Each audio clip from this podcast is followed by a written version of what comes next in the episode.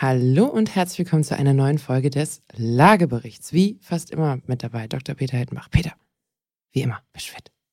Ja, ich überlege mal noch, ob ich eine Depression habe. Aber wir fangen mal an. Oh je. Es, es macht, macht dich das heutige Thema so fertig. Genau. Ja, da bist du nicht alleine tatsächlich. Ähm, wir haben ja jetzt in den, einer der letzten Folgen so ein bisschen über ähm, Förderung im Neubau gesprochen, davon, dass es da jetzt erstmal weniger gibt, bis der Haushalt wieder neu verabschiedet ist. Wir gucken, was die Situation ist. Jetzt gucken wir uns mal das Thema Förderung im Bestand an. Was kommt denn da eigentlich als Eigentümer auf mich zu, als Käufer, Käuferin auf mich zu? Schauen wir uns mal an. Ich bin Katharina Ivankovic. Ich wünsche euch viel Spaß mit der heutigen Folge. Let's go!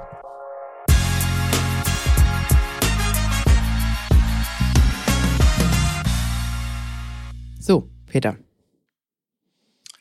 Wo fängt ja, man da an? Na, äh, es ist natürlich ein Riesenthema. Wir wissen, über 99 Prozent der Immobilien sind Bestandsimmobilien. Mhm. Insofern ein ganz, ganz wesentlicher Faktor. Und ähm, wir kriegen auch am Ende unserer heutigen Folge, wir wollen ja immer einen Beitrag leisten, leider kein ganz verbindliches Ergebnis, denn bei uns würde man sagen, man weiß es noch nicht. Man weiß es noch nicht. Mal gucken. Genau. Bis der Erste bestraft wird und dann äh, weiß man ungefähr, was, was los ist. Nee, aber es gibt ja, ähm, also mal wieder, eigentlich wie immer, so ein bisschen Kuddelmuddel ähm, bei dem ganzen Thema, weil es gibt natürlich EU-Regelungen. Die EU haben sehr umfassende und sag mal, ich sag mal, Ziele mit sehr hoher Flughöhe natürlich definiert, die sich jetzt noch nicht auf Einzelhaushalte, Privathaushalte, einzelne Eigentümer, Eigentümerinnen beziehen. Aber ähm, es muss natürlich Dinge geben für einzelne Eigentümer, Eigentümerinnen, um diese EU-Ziele wiederum zu erreichen. Das ist also so ein bisschen die Schwierigkeit. Und dann gab's äh, das GEG und die GEG-Novelle, das sogenannte Heizungsgesetz, was ja kam, in dem nochmal das ein oder andere beschlossen wurde. Und ich glaube, dass die Medaille mehr wie zwei Seiten hat. Mhm. Es ist also nicht nur, was muss ich gesetzlich tun, sondern es sind noch zwei weitere Fragen aus meiner Sicht wichtig. A, wie entwickelt sich der Wert meiner Immobilie? Was passiert tatsächlich, äh, wenn ich vermieten, verkaufen, verschenken will? Mhm. Ähm, und äh, das ganze Thema Finanzierung ist natürlich auch noch ein Thema mit Versicherung. Und ich glaube, alle drei Punkte müssen beleuchtet werden, wenn wir das Thema Sanierung angehen. Ja, du hast gerade schon gesagt, also ein, zwei, drei, vier Facetten oder sowas habe ich gezählt. Also es ist nicht ganz ein einfaches Thema. Also man kann durchaus verstehen, dass Eigentümer, Eigentümerinnen, aber auch potenzielle Käufer und Käuferinnen ähm, verwirrt sind und vielleicht und auch irritiert und ein bisschen sauer darüber, dass man eigentlich nicht weiß, was Sache ist. Erben und Schenker, Geschenk, Beschenkte. Äh, richtig, stimmt, stimmt, genau. Also das, der, der Knackpunkt ist Eigentümerwechsel. Das, so ist es. Das müssen wir, das müssen wir im, Eigen, äh, im, im Auge behalten. Jo, also es gab ja, es gab ja Regeln, ähm, wo man eben gesagt hat, also vielleicht fangen wir mal weiter vorne an. Eine Weile lang hatte man ja Angst von, es kommt jetzt der Sanierungszwang für den Bestand. Das heißt, ich, die natürlich seit 40 Jahren in meinem Haus wohnt, werde plötzlich, obwohl ich nicht vorhabe, zu verkaufen oder sonst irgendwas, dazu gezwungen, Maßnahmen zu ergreifen, wie zum Beispiel Heizungsaustausch und so weiter und so fort. Das war ja, bevor jetzt die GEG-Novelle verabschiedet wurde letztes Jahr, so ein bisschen der Bauchweh, den die Leute hatten. Das wurde erstmal ausgemerzt, wo man gesagt hat, wir lassen den Bestand erstmal Bestand sein. Für den Moment. Es wird ja, ich glaube, es gibt dieses Verbrennerheizungsverbot auf 2035 also, oder so? einfach zu machen, dieses Thema Sanierungspflicht ist seit Dezember 23 komplett vom Tisch für genau. die privaten Leute. Punkt. Richtig. Das heißt, solange das Gebäude, die Immobilie sich nicht bewegt im Sinne des Eigentums, seid ihr erstmal fein raus. Und ein bisschen Umbauthemen auch, aber da ja. gehen wir jetzt im Einzelnen drauf ein. Gut. Und was ist jetzt, wenn der Eigentümer gewechselt wird? Was ist denn dann? Du warst heute dran mit Hausaufgaben machen. Ach so, das ist mein Job. Gut. Ähm, also grundsätzlich muss der Eigentümer mit einer Übergabefrist von zwei Jahren danach alle gesetzlichen Anforderungen erfüllen. Zwei Jahre nach Eigentümerübertragung nach oder Einzug. Zwei Jahre nach dem Wechsel mhm. muss er die gesetzlichen Standards erfüllen. Aber wir kümmern uns heute mal ganz von vorne um die Mindeststandards, Was muss ich tatsächlich im Gebäudebestand tun, wenn ich Eigentümer werde, wenn ich beschenkt werde, äh, wenn ich Erbe werde? Und da heißt die Botschaft, solange ich nichts verändere, momentan nichts, mhm. weder an der Hülle, also Fassade, Fenster, Dach, noch an der Heizung, noch an dem Wärmeverteilungssystem, also Heizkörper, Rohrleitungen etc. Das ist mal der erste Punkt. Wenn ich nichts verändere, nichts. Ja. Das, das ist schon mal für einige Mütterchen wirklich eine gute Botschaft, ja. die natürlich Sorgen hatten und gesagt haben, jetzt bin ich 85, äh, wann muss ich denn da jetzt was tun? Mhm. Grundsätzlich kann man aber auch dem gegenüberstellen, bis 2045, also rund 20 Jahre, mhm. gelten Übergangsfristen. Danach sollen alle Immobilien CO2-frei und heilig sein. Äh, mit dem Fingerschnipsen oder? mit stufenweisen Maßnahmen in den nächsten 20 Jahren. Ja. Und jetzt sollten wir, glaube ich, mal gucken, was sind denn solche Maßnahmen? Mhm. Also wir haben jetzt äh, klar, das Thema Sanierungspflicht im Bestand ist weg, wenn ich nichts tue. Mhm.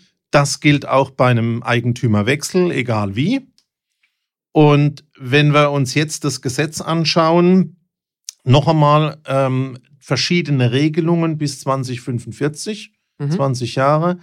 Aber es ist deswegen für die Hörer interessant, weil das Thema Vermietung, Verpachtung, Versicherung, Finanzierung auch noch wichtige Aspekte im Bereich der Wertentwicklung berücksichtigt werden müssen bei dem Thema Energetik. Und wir haben ja mehrfach auch gezeigt, die schlecht sanierten, die energetisch katastrophalen Gebäude haben den meisten Wertverfall. Mhm. So.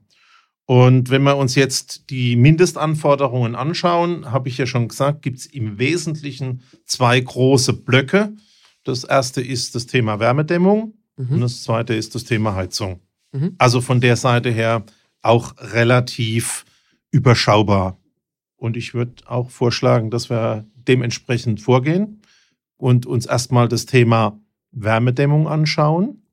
Da werden im Prinzip gemäß dem Gebäudeenergiegesetz bestimmte Dämmwerte für die Hülle, außenwände Fenster festgelegt. Ich will die U-Werte, so einen technischen Kram eigentlich gar nicht machen. Ähm, sollen Energieberater, Handwerker machen und Fachleute.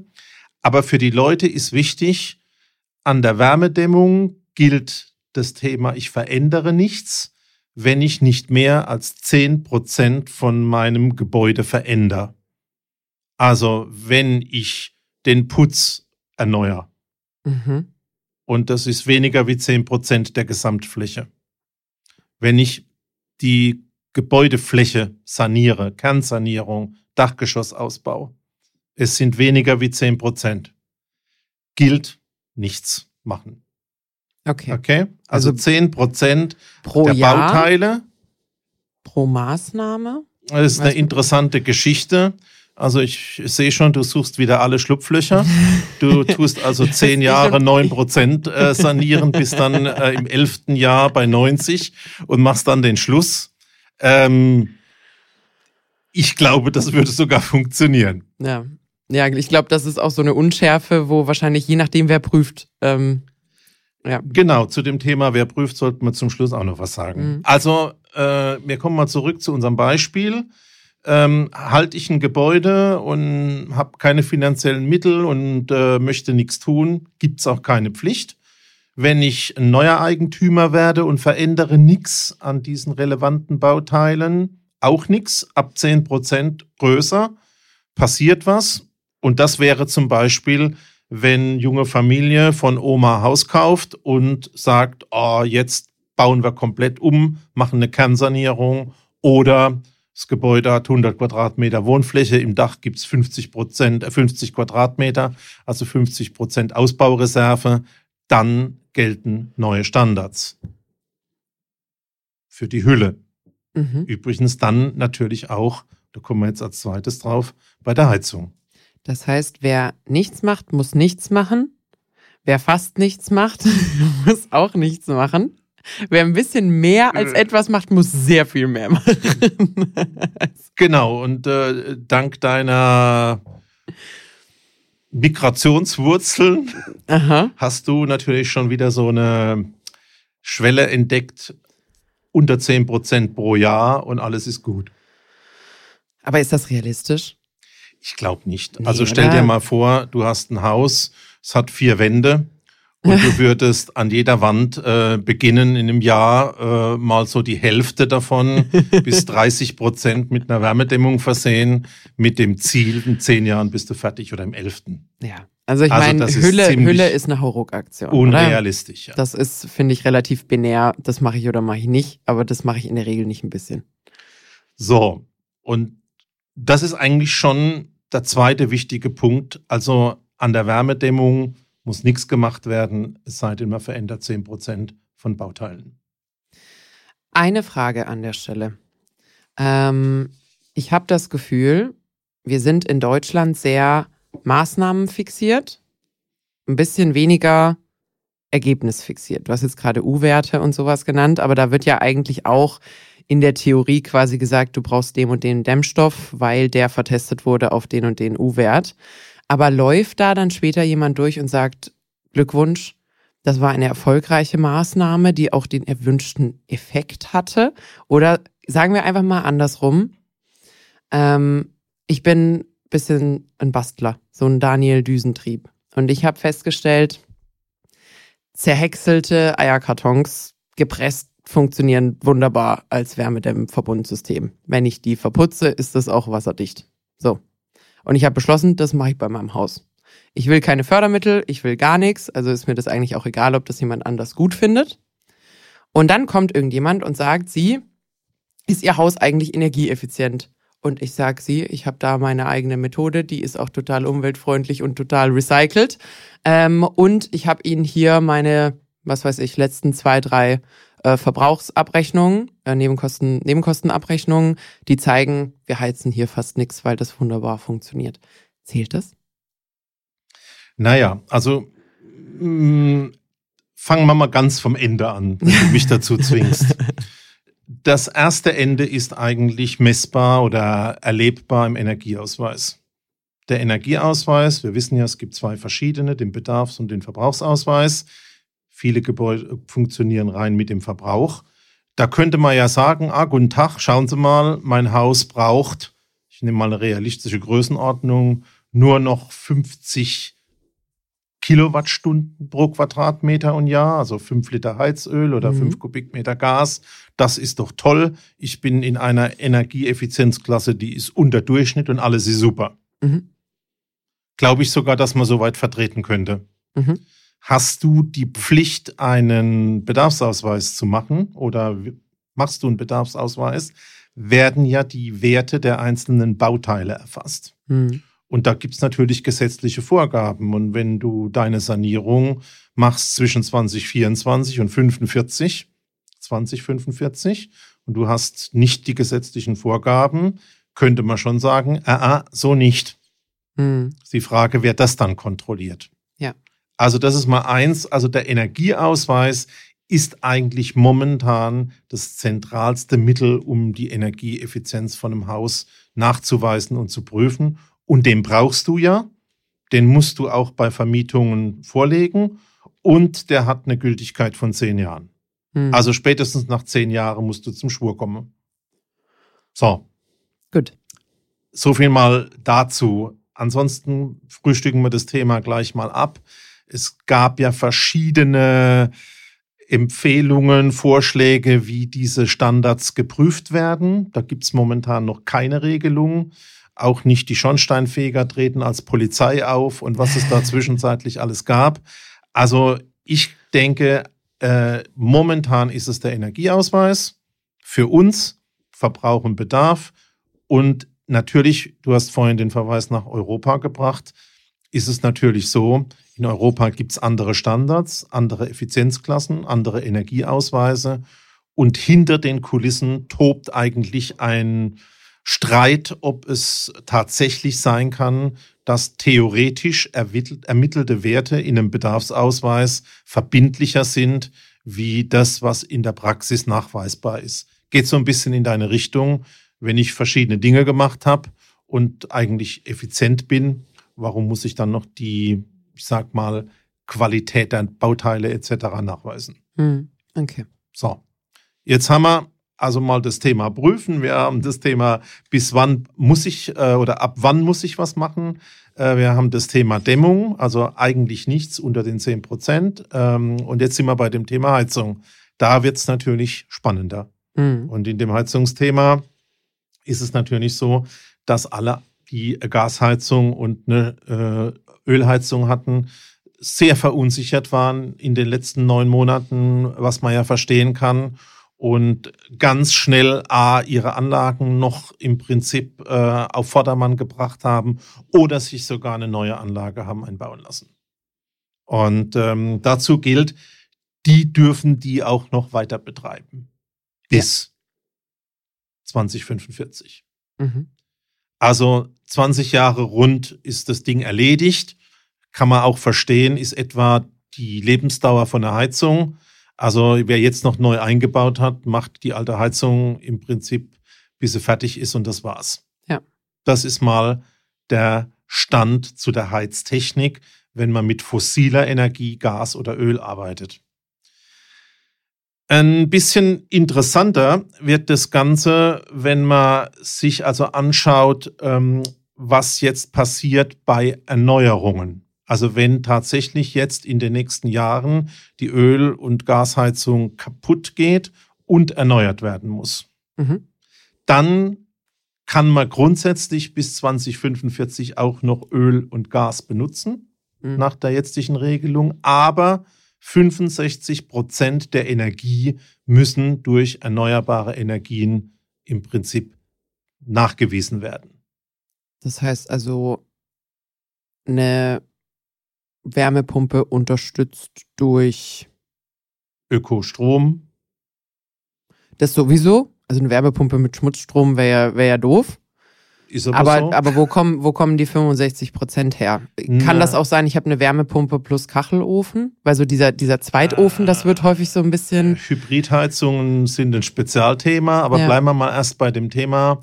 Also du kannst das erreichen, indem du eine Wärmepumpe im Prinzip einsetzt. Mhm. Die haben ja, man würde sagen, einen Wirkungsgrad, Größenordnung von 1 zu 4, 1 zu 5, also viermal so viel Energie kommt raus in der Theorie, wie man reinsteckt.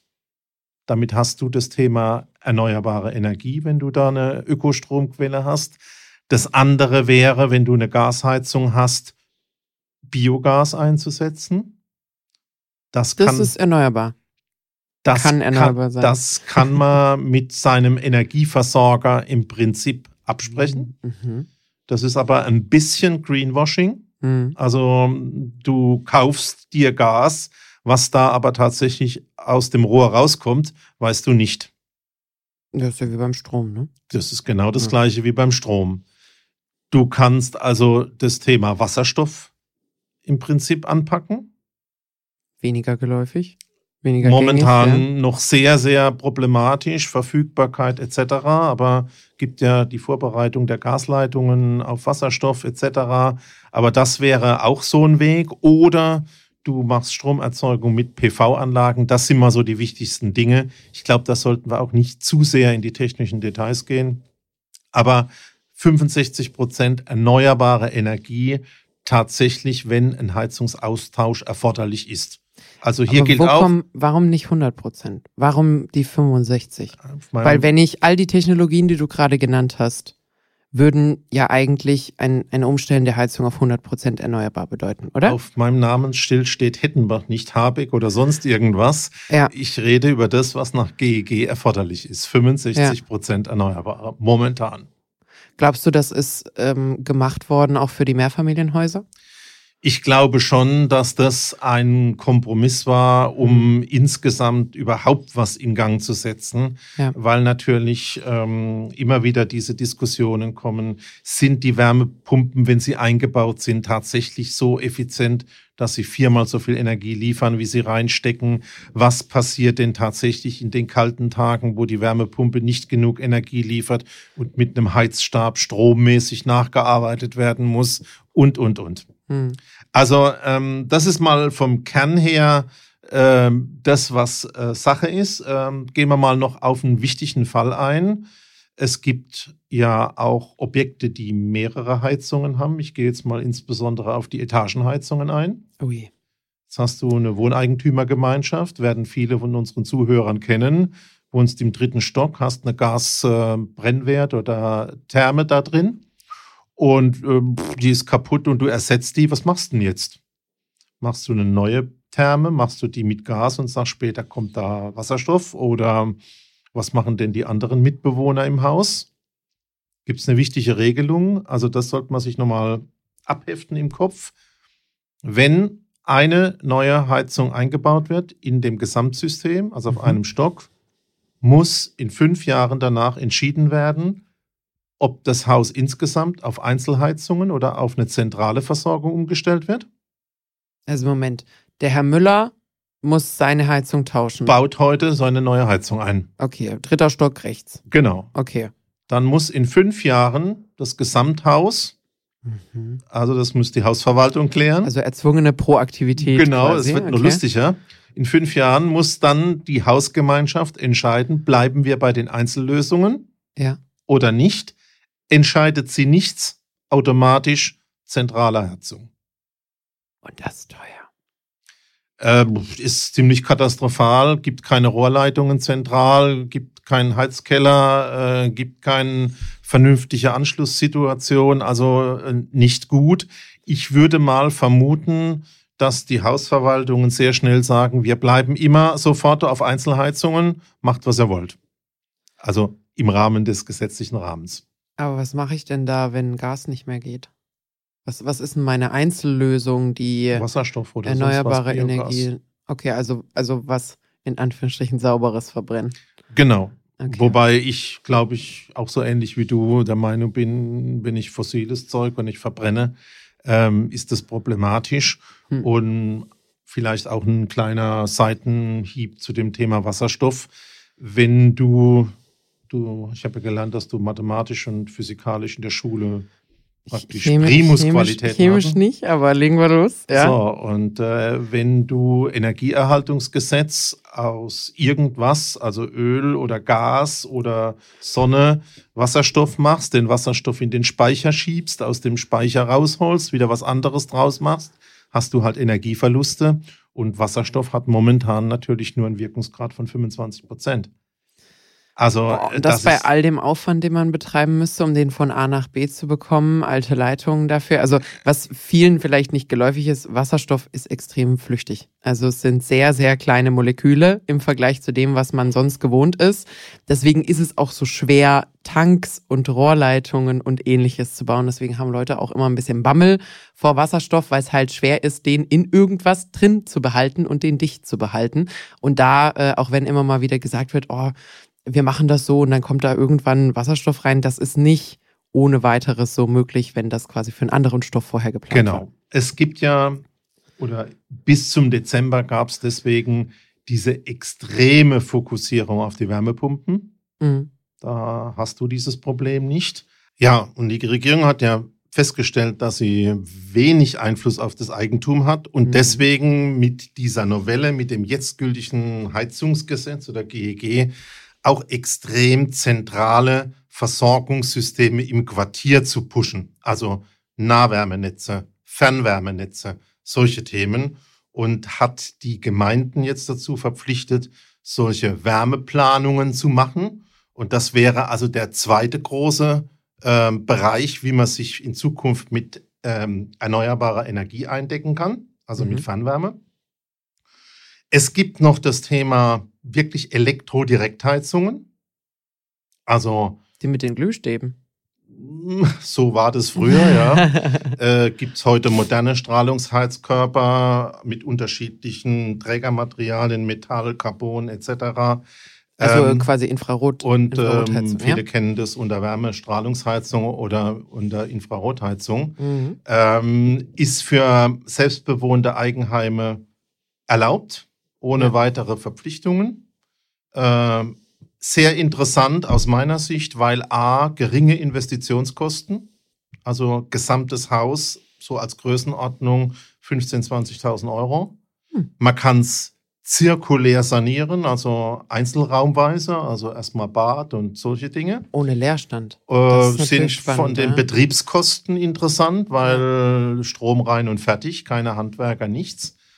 Und äh, vor dem Hintergrund, glaube ich, ähm, von der Investition und mittlerweile auch von dem Stromverbrauch und den Betriebskosten eine sehr gute Sanierungslösung. Wir haben ja heute Bestand. Jetzt kommt aber das große Aber für alle Zuhörer, die Mehrfamilienhäuser interessiert, die Investoren sind, die vielleicht sogar mehrere Gebäude betreiben. Da wird es schon schwierig, denn dann ist das Thema gekoppelt mit einer Sanierung der Hülle. Äh, Gibt es gesetzlich leichte Unterschiede, aber damit man sich ein Bild machen kann, auf etwa Effizienzhaus 55 und 40 Standard. Also sehr, sehr starke Anforderungen.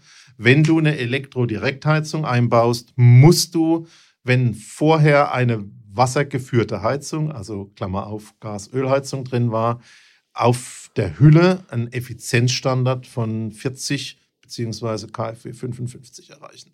Wahnsinn. Siehst du eine Begründung dahinter, außer äh, quasi, ich sag mal, die Maßnahme anzuschieben? Hat man jetzt Angst, dass alle quasi den günstigeren Weg wählen, wir ein kaputtes Stromnetz kriegen? Wo, worum geht's? Ja, also man hat natürlich zum einen Sorge, dass Stromheizungen den gleichen Effekt haben wie Elektroautos, hm. dass sie das ja, alle Netz, gleichzeitig, Netz enorm hm. belasten und diesen Blackout machen. Ähm, ich glaube, da müssen wir nochmal zurückgehen auf die Gesamtgesetzessituation. Wenn man die Energetik von Häusern betrachtet, ist der Trend, ich möchte effiziente Hüllen haben, auf Europaebene KfW 40 Standard, übersetzt mindestens 55. Und in diesem Gesetz, wir haben ja festgestellt, da wird vieles mit schneller Nadel gestrickt, ist das einfach in Anführungszeichen übrig geblieben, zeigt aber, dass der Trend in der Hülle in Richtung dem geht, was für ein Effizienzhaus 40 oder 55 erforderlich ist, auch im Bestand. Europaweit. So ist es. Und das ist, glaube ich, übrig geblieben. Und das ist also vor dem Hintergrund eine Lösung, die man im selbstbewohnten Eigenheim sehr gut machen kann. Mhm. Würde ich mhm. jedem mal wirklich zu schauen. Da macht die Technologie auch große Fortschritte momentan. Im Mehrfamilienhaus hochkritisch und nur in Verbindung mit einer Hülleveränderung. Also da gilt dieses Gesetz, was muss ich machen? Nichts. Nur beginn, begrenzt, wenn ich nämlich im Mehrfamilienhaus so eine komplette Heizung als Elektrodirektheizung einbaue, muss ich die Hülle verändern. Ich, ich frage mich gerade so ein bisschen, also wir sind ja keine, wir sind ja keine Juristen, aber ich frage mich so ein bisschen auf Basis von was. Also muss ich einen, muss ich einen Bauantrag stellen für einen Heizungsaustausch? Nee, aber im Regelfall holst du einen Heiztechniker, eine Fachfirma. Und der darf es nicht durchführen. Und die Fachfirma ah, hat Regelungen. Ja. Okay, verstanden, verstanden. Okay. Also, das würde ich verstehen, wenn die ähm, Direktheizungen Dreckschleudern wären in Form von kein so Ökostrom und ganz, ganz viel. Also mhm. das, was die Leute sehen mit ihren Nachtspeicheröfen und diesem ganzen Kram. Ähm, man muss aber sehen, da werden heute wirklich effizientere und bessere Technologien angeboten. Ich will da auch nicht in die Details gehen. Die Lösung liegt in Hybridsystemen, also Verbindungen aus Wärmepumpen mit Elektrodirektheizungen als Spitzenlast. Aber jetzt wird es sehr Technik. Halten, techniklastig. Halten wir mal fest, Elektrodirektheizungen mit Ökostrom erfüllen das in den Eigenheimen, die selbst bewohnt sind. Der Rest kritischer, kann man im Podcast, glaube ich, so nicht im Detail abarbeiten. Muss man nochmal genau nachschauen. Ich finde aber da den Gedanken irgendwie charmant. Also man hat ja Flächen, und damit meine ich wirklich äh, ziemlich kleine Flächen in der Wohnung, die man gerne warm hat. Zum Beispiel, wenn ich auf meinem Sofa sitze, möchte ich nicht frieren. Ob es drei Meter weiter entfernt von mir, wo mein Bücherregal steht, kälter ist oder sich kälter anfühlt, ist mir relativ wurscht in meinem Schlafzimmer, sagen wir mal, mein Bett selber braucht nicht warm sein, wenn ich ein Baby habe. Das Bett sollte vielleicht ein bisschen wärmer sein. Oder wenn ich unter der Dusche stehe, Dann fände ich es eigentlich ganz nett, wenn quasi ich nicht friere unter der Dusche, aber ich muss kein ganzes Badezimmer eigentlich warm haben um, äh, um, das, um das so zu erfüllen. Also ich finde so den Gedanken, ich meine, wir sind jetzt keine Dauerwerbesendung für Elektrodirektheizung, aber ich finde den Gedanken, dass man diese Ineffizienz der Raumheizung, nämlich, also der größte Raum bei mir ist das Sofa. Und ich sitzend auf dem Sofa nehme eine Fläche ein vom Boden, weiß nicht, halber, halber Quadratmeter, ein Quadratmeter. Du bist 0,2 Quadratmeter, du bist, 0, ganz, du bist ganz, ganz still hier hinten. Also ich bin, ich bin quasi ein Quadratmeter, weil ich sitze im Schneidersitz natürlich. So, ähm, da gibt's eigentlich überhaupt keinen Grund, die restlichen 24 warm zu halten. Also ich finde, ich finde den Gedanken, dass wir uns vielleicht auch ein bisschen dahin bewegen, dass wir ein bisschen direkter auch einfach solche Bedürfnisse angehen können. Das ist ja auch das, was man hat mit, äh, du planst jetzt auch einfach ein bisschen effektiver, effizienter mit quasi äh, intelligenten Stromgeräten den Strom zu nutzen, wenn er günstig ist, wenn er da ist. Also nicht nur dieses viel weniger verbrauchen und hier sparen und da sparen, oder? sondern auch richtig anwenden, was da ist. Finde also, ich charmant. Wir passen mal jetzt ein bisschen auf, weil jetzt sind wir schnell äh, da, dass wir uns ein paar Leute zum Heizen einladen, dass du dich in Zukunft wärmer anziehst oder vielleicht sogar Funktionalwäsche anziehst, die heizt. Die gibt es übrigens zu kaufen, habe ich gestern gesehen. Ich habe gestern ich hab gesehen. Schon, ich habe schon eine Decke Heiz mit Ärmeln. Nee, es gibt Heizjacken. Ja, ja, habe ich gesehen. Du bist ja so ein Google-Mensch. Ja. Äh, kannst du wirklich googeln? Da sind halt irgendwelche Leiter drin und ein Akku und den nimmst du raus. Den Rest kannst du waschen und dann hast du eine Heizjacke Gibt, oder eine auch Heizhose. Für, für unters Bett. Kennst du die Dinger? Die gehen quasi, ähm, also unter, ich weiß nicht, ob es unter deine Matratze oder, oder unter mhm. dein, dein Spannbettlaken ist. Und es ist quasi wie so eine Mini-Matratze. Und äh, vielleicht haben du und deine Ehefrau unterschiedliche Temperaturbedürfnisse, ähm, wenn man schläft. Das ist nee, bei du, Ehepaaren häufig so. Ihr habt euch gegenseitig. Und ähm, da kannst du quasi, also da läuft Wasser durch, da ist halt so ein Gerät angeschlossen. Okay. Und du kannst äh, linker, linke Seite kühlen, rechte Seite wärmen äh, und so weiter. Also es gibt Sommer-Winter-Modus, finde ich auch.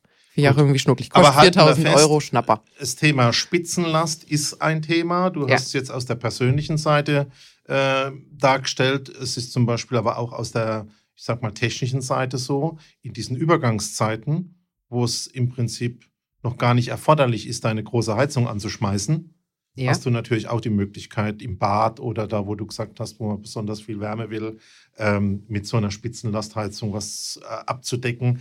Also das ist das Thema Heizen mit Strom. Mhm.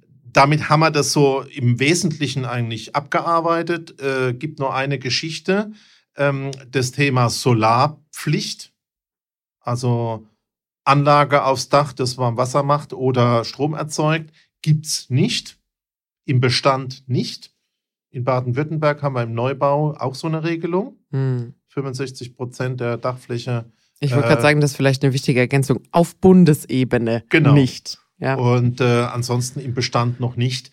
Ist aber damit zu rechnen, dass sowas kommt. Wobei ich sagen muss, ich habe ja selber jetzt, äh, bin ja jetzt Profi bei dem Betreiben von ähm, Solaranlagen oder von Photovoltaikanlagen. Du siehst ja, dass du dann, wenn du die Energie brauchst im Winter, blöderweise wenig hast mhm. beim PV, weil es dunkel ist, weil Schnee fällt, weil es regnet und ähm, im Prinzip kein schönes Wetter ist. Ähm, und du hast Überschüsse im Sommer und blöderweise kannst du das ja schlecht ausgleichen. Also insofern ist das Thema PV und die PV-Pflicht nicht glaube ich, eine endgültige Lösung. Aber halten wir mal fest. Und wäre auch immer muss, mit einem Sternchen versehen. Muss also momentan ja ähnlich, niemand drüber nachdenken. Ja, ist ja ähnlich wie das Thema Wärmepumpe. Äh, es wird immer ein Sternchen dran sein von wenn möglich slash sinnvoll. Genau. Weil es wird nicht für jedes Haus ähm, die richtige Methode sein an der Stelle. Also dann haben wir das Thema Heizung eigentlich auch soweit durch. Äh, ich würde noch gern was sagen zu dem Thema Wartungspflichten. Mhm. Gibt es auch neu. Ja.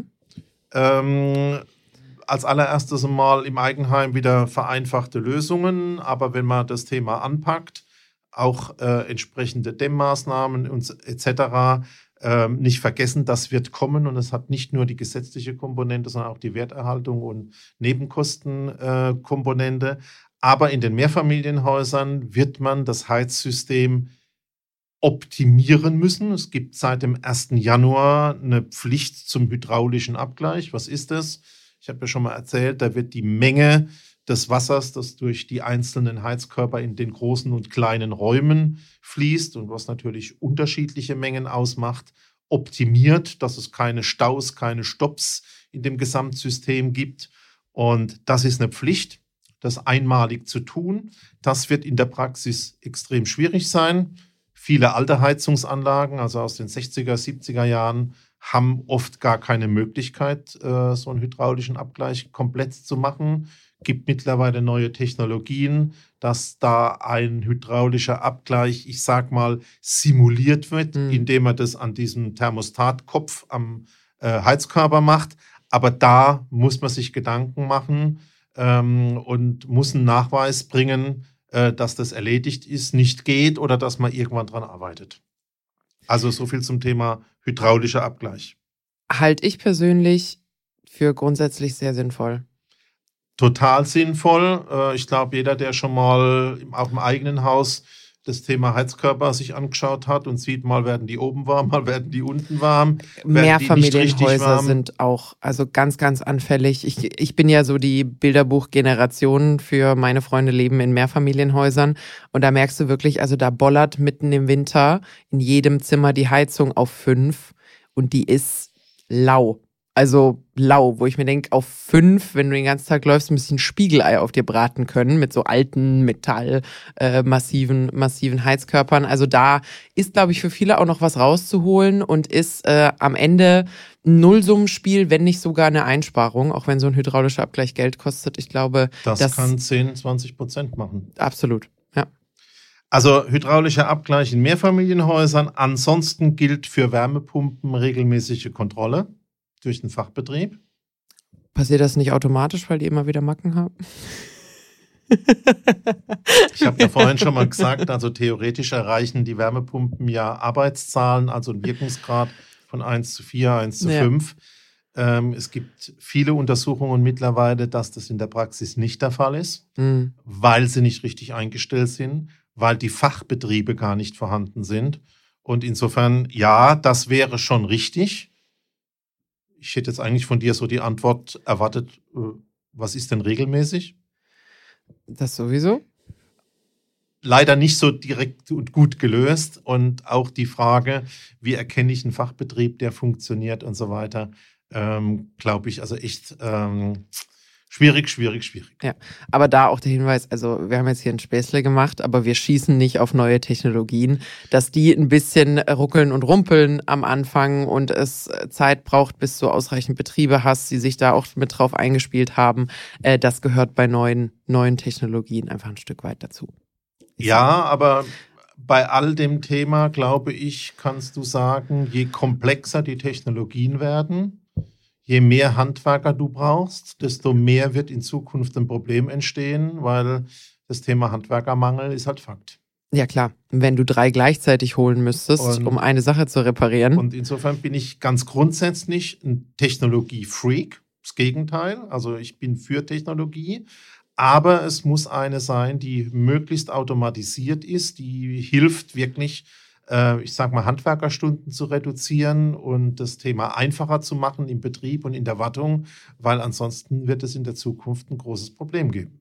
Gehe ich absolut mit. Also Komplexität verkleinern mit, mit Technologie ist, glaube ich, nur sinnvoll. Also drei Leute einladen und eine Kerze anzünden und so, das lassen wir scheinen. Gut. Also Kontrolle wird noch ein Thema werden. Ähm, insgesamt ist alles auch erst in der Umsetzung. Man weiß es noch nicht genau, aber ich glaube, vom Update heißt es, es gibt keine Sanierungspflicht. Wer nichts verändert, muss nichts tun. Ähm, beim Dämmen gilt das Thema 10% verändern vom Bauteil und dann den aktuellen Standard erfüllen. Bei den Heizungen gilt das Thema auch nichts tun, wenn die alte Heizung bleibt. Wenn eine neue eingebaut wird, 65% erneuerbare. Wir haben über Technologien gesprochen, Biogas, Wasserstoff. Wir haben über Ökostrom gesprochen, Wärmepumpen. Äh, von der Seite her, glaube ich, lösbar. bessere Wartung, haben wir auch angesprochen. Äh, ich will vielleicht noch ein Thema sagen, nicht gesprochen explizit habe ich für Denkmalschutzgebäude. Da gilt sowohl für Fensterfassaden wie auch insgesamt das Thema Energetik natürlich besonderes Recht. Glaube ich, können wir jetzt im Detail hier nicht machen. Es sind ja nur relativ begrenzte Gebäude, die es dazu gibt. Aber äh, für das Thema Denkmalschutz haben wir also nicht gesprochen. Sind wir ein bisschen bei dem Thema Förderung für mich zum Abschluss. Mhm. Ähm, mal war es es noch nicht. Kein Haushalt äh, macht es natürlich ein bisschen schwierig, ne? Und ähm, wir werden noch sehen, was da passiert. Ähm, momentan kann man aber so in etwa die Tendenz sehen, was ich vorhin angesprochen habe. Man möchte die Heizsysteme forcieren, die momentan zentralisiert sind. Und man möchte in der Hülle einen Standard forcieren, was an die Anforderungen ranreicht, die die Effizienzhäuser 55 und 40 haben. Mhm. Und die Förderung wird es in der Form auch nur geben, das kann man schon mal so global sagen, wenn irgendwie das in Richtung dieser Standards geht. Und da ist es für unsere Zuhörer natürlich wichtig, ob es äh, wirtschaftlich ist, das zu tun gerade bei alten Mehrfamilienhäusern, alten Eigenheime oder nicht? Einmal, einmal eine schnelle letzte Frage, dann wickeln wir eigentlich auch ab. Du hast jetzt eben gesagt, vor allem das Thema Hülle soll Standard KfW 55 bzw. 40 entsprechen. Jetzt finde ich, ist das so eine Aussage, wo man sich erstmal denkt, oh, mm, ein Vermögen, teuer. Mm. Ist das denn wirklich so ein großer Unterschied zu dem, was man vielleicht bisher als ich mache meine Fassade neu gekannt hat? Oder regel ich eigentlich diesen KfW, also den KfW 40 oder 55er, letztendlich nicht nur durch die Hülle, sondern Hülle ist eigentlich in Deutschland seit, weiß nicht, 15 Jahren auf einem gewissen Stand, den man hält und viel ist da nicht rauszuholen. Absolut richtig. Also von der reinen Dämmtechnik ist es ein alter Hut, so wie vor zehn Jahren auch. Ja. Aber das Gesamtpaket, also mit den Wärmeverlusten, mit dem Thema Lüftungssysteme, mit dem Thema Wärmebrücken und alles, was man dazu liefern muss, macht das Ganze wirklich sehr teuer. Der mhm. eigentliche Dämmaspekt ist nicht viel anders wie vor 10 oder 15 Jahren auch. Das heißt aber, wenn ich Hülle anpacke, dann muss ich mir dieses Thema Lüftung und Co. mit anschauen. Richtig. Ah ja. Das heißt, das Paket ist größer geworden. Genau. Und ah, natürlich sehr komplex und auch immer wieder neue Anforderungen und ähm, insgesamt wirklich sehr, sehr teuer. Und wir haben ja mal in einem Podcast gerechnet, ähm, was der Unterschied zwischen 55 und 40 ist. Also das ist schon im Geldbeutel spürbar. Hm. Puh, ja. Hast du vielleicht noch was Motivierendes hinten raus oder machen wir hier einen Punkt? ich würde nach Udo Lindenberg das Zwei-Jacken-Prinzip vorziehen. Zwei Jacken Daniels. Gut. Naja, alles wird gut. Irgendwann sowieso. Also vor allen Dingen, ähm, man kann Fördermittel noch nicht beantragen, man weiß nicht, wie das mit dem Sanierungsfahrplan ist. Wir haben ja heute das Thema Förderung ausgelassen. Thema war ja Sanierungspflicht. Grundsätzlich eine zentrale Botschaft, wenn man nichts macht, muss auch an der Stelle nichts geleistet werden. Also, um Peter da an der Stelle zu paraphrasieren, Faulheit zahlt sich aus. Ah. Was für eine Generation bist du? Die letzte oder die erste? Ja, ja. So, also, bevor, bevor hier noch ein Streit entsteht, wickeln wir lieber mal ab. Also, das war's zum Thema ähm, was muss ich eigentlich jetzt gerade machen? Wie steht es eigentlich um die Sanierungs, um den Sanierungs in Anführungsstrichen Zwang beziehungsweise Sanierungspflichten bei Eigentümerwechsel? Das war jetzt eigentlich richtig schön knackig zusammengefasst. Es wird ja damit gerechnet, dass es im Februar den neuen Haushalt geben sollte. Da wissen wir dann auch mehr zum Thema Förderungen. Wie sieht's denn jetzt eigentlich aus? Was kostet mich der Spaß denn am Ende im Geldbeutel wirklich? Da kommen wir definitiv nochmal drauf zurück, wenn wir schlauer sind. Bis hierhin ist das Thema aber erstmal abgewickelt. Dann bleiben mir eigentlich nur noch die Formalitäten. Falls ihr, äh, falls euch die Folge gefallen hat, falls ihr generell gerne reinhört, dann äh, könnt ihr uns gerne eine Bewertung dalassen. Bei Spotify und bei Apple Podcasts geht das super easy. Ansonsten freuen wir uns natürlich immer von euch zu hören. Das könnt ihr machen ähm, auf Instagram oder auch auf LinkedIn, entweder bei Peter oder bei mir oder auch beim Lagebericht, dem Immobilienpodcast. Auch den findet ihr auf LinkedIn. So, das war's mit der heutigen Folge. Und ich wünsche euch allen eine gute Woche und bis nächsten Mittwoch, überall wo es Podcasts gibt. Bis dann.